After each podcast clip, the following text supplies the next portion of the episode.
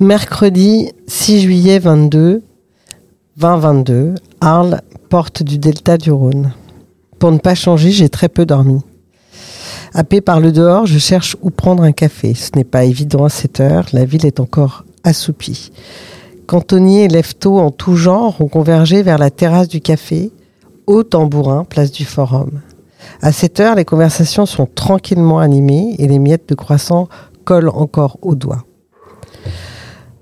On est envahi l'été avec les rencontres de la photographie, mais il faut reconnaître que ça fait vivre les commerces. Les étrangers achètent la ville, mais bon, ils font travailler les gens d'ici. La Camargue, c'est quand même le plus bel endroit du monde, mais tous ces moustiques arrosés d'insecticides, ça marche bien, mais ça nous rend malade, non? C'est bon de les écouter, d'entendre les contradictions qui nous habitent tous. Le temps passe, je me lève pour rejoindre l'église des Trinitaires où est exposé Phoenix de Noémie Goudal. C'est l'objectif de ma matinée car je dois l'interviewer dans l'après-midi sur Radio Anthropocène qui s'est installée pour la journée dans la chapelle du Méjean. Je ne connais pas le travail de cette photographe, mais je suis contente qu'elle soit montrée dans ce lieu. Depuis la rue, juste une façade étroite de guingois prise entre les immeubles, un reste d'une époque révolue à plusieurs mains pas toujours habiles et dedans la lumière qui vient percuter les parois de pierre massive, la lumière qui habite tout. À cette heure, je suis presque seule, je vais pouvoir prendre mes aises dans l'exposition et franchement, j'aime ça. J'y suis. Dans l'espace se déploie un dispositif scénographique simple, c'est heureux car seules les images comptent. Première séquence.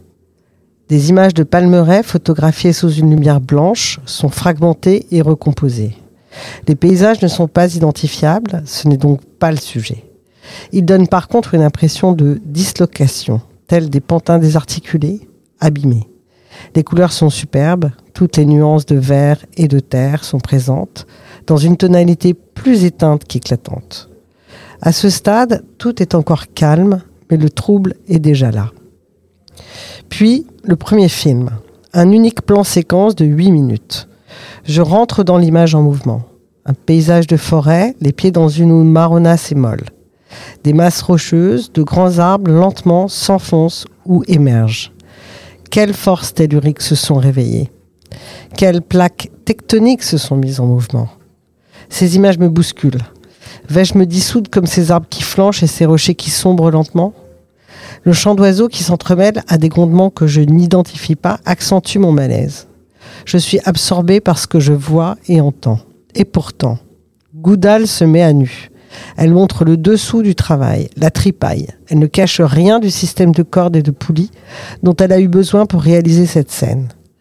Mais cela ne réoriente pas ma sensation. Ces illusions d'optique et ces réalités transformées font de moi un lapin cloué au sol par le phare d'une voiture. La terre tremble. Le second film m'emmène encore plus loin, plus profond dans mes peurs. Plusieurs photographies d'une jungle installée en fonds successifs jouent avec les échelles et la profondeur.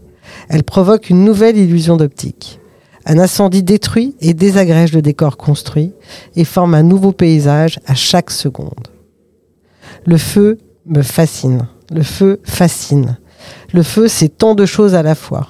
Le feu, c'est la trouvaille géniale qui a permis à notre espèce d'améliorer considérablement ses conditions de vie se protéger des grands prédateurs, comme éliminer les bactéries des viandes avariées que nous mangions la plupart du temps. Le feu maîtrisé, c'est le brûlis. Ce brûlis qui nous a permis de libérer des surfaces pour l'agriculture. Le feu, le feu, c'est aujourd'hui le méga feu, un feu qui s'alimente tout seul, qui dépasse l'entendement dans toutes ses dimensions. Comment réagissent les vivants pris dans des méga-feux Je pense aux centaines d'images de koalas et autres kangourous grillés qui ont circulé lors du Black Summer, cet été austral de 2019-2020, qui est aussi celui du début de la circulation de la Covid-19. Les images et les virus ont en commun d'être virales, et tant d'autres choses encore. Signe d'une époque, la nôtre, où tout s'emballe, s'amplifie, change d'échelle, nous réjouit et nous affole. Le feu, c'est aussi Phénix. Souvenez-vous, Phénix, c'est ce très bel oiseau mythique qui a le pouvoir de renaître de ses cendres. C'est un immortel. Être immortel. Le Graal que nous ne connaissons pas. Le mantra que certains se répètent, se racontent. Noémie Goulal répond à notre finitude. Elle nous parle du temps profond, de l'histoire géologique de notre planète.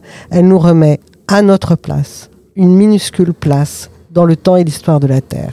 Elle nous met face à cette géante, cette précieuse, son écosystème qui brûle de nos débordements et qui renaît malgré nous.